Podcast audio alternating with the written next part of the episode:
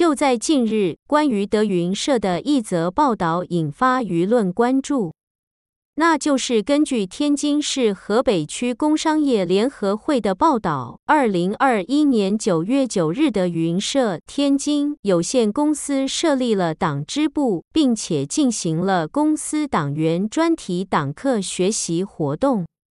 德云社成立党支部，这些演员都是党员，粉丝说看主流怎么评价。德云社成立党支部的消息真的是非常让粉丝感到振奋，大家惊呼：“真不知道的云社原来还有这么多党员！”没错，德云社目前共有十三名党员，他们是张鹤健、李云杰、冯兆阳、杨鹤通、李云天、王萧怡、吴萧泽、郭萧汉、小龙、张鹤凡、董九立、陈九福、刘鹤英。在活动现场，德云社的众多演员集体呼吁：“中国是一个有着深厚文化底蕴的国家，我们应当在优秀的传统文化中汲取营养，并适应新时代的发展需要，创造性发挥传统文化优势，为广大人民群众创作并演出适应时代需求、反映人民心声、弘扬正能量的文艺作品。”此消息一经发布，迅速引发舆论高度关注。因为一向独立于主流相声界之外的德云社，如今怎么也成立党支部了？这是被主流相声界收编的节奏吗？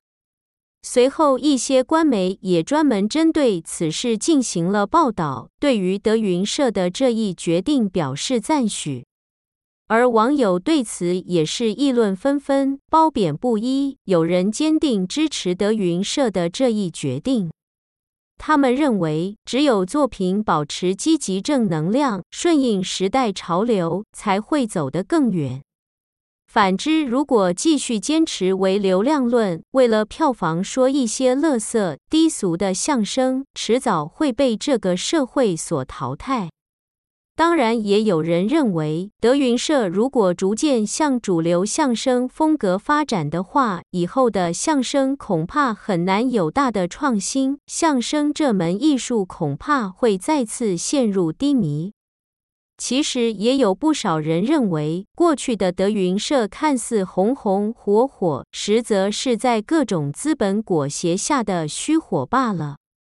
虽然演员们名气越来越大，粉丝越来越多，也都从中赚得盆满钵满，但是在此过程中暴露出的问题也是十分严重的。此次德云社成立党支部，创作正式回归主流相声创作方向，是否表明郭德纲已经深刻意识到德云社长期以来存在的问题了呢？因为在过去很长一段时间里，德云社的作品一直以流量为首要因素，由此也导致很多相声作品中充斥着低俗、伦理梗，但容易让观众发笑的包袱。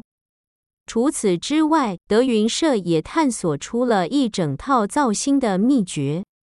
通过各种运作和炒作，轻轻松松将一位相声演员打造成相声明星，甚至娱乐明星。比如，如今我们熟知的岳云鹏、郭麒麟、张云雷、秦霄贤、孟鹤堂等人，他们看似相声演员，实则早已出圈。有人成为了演员，有人成为了歌手，也有人成为了多栖演员。更让大家想不到的是，德云社造星背后同样出现了严重的饭圈文化现象，那就是如今所谓的“德云女孩”或者“德云男孩”之说。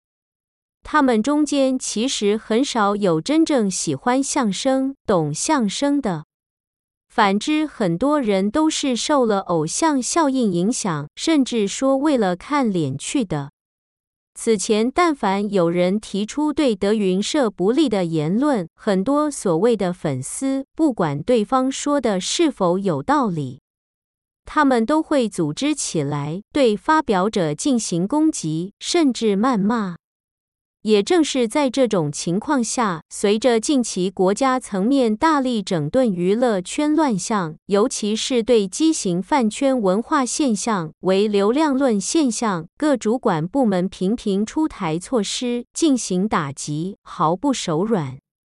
所以说，德云社如不再进行改变，恐难逃被整顿的命运。轻则会演出频频受限，重则关门歇业。为此，在这关键时刻，德云社能够公开表态创作、传播正能量作品，并成立了党支部，确实是明智之举。但对于郭德纲以及德云社的很多演员，是不是真正意识到自己的问题所在，还是说只是迫于外界整顿压力做出的样子，我们不得而知。恐怕只有看后续的演出以及作品，才能做出结论。其实，很多德云社的老相声观众或者说粉丝，他们其实非常希望近些年浮躁不堪的德云社能够静下心来回归相声初心，多创作一些喜闻乐见、老少皆宜的相声作品，彻底摒弃那些低俗的东西。相声大师侯宝林、马三立、马季等相声前辈的作品已经明确告诉后人，干净的相声同样可乐，关键要看演员是否具备这种素养和艺术担当。因为好作品是需要耐心下功夫打磨作品的，相声艺术的传承与发展，最终是需要用作品说话的。反观如今的相声现状，相声艺术不仅没有任何进步，反之是在退步，这何尝不是一种悲哀呢？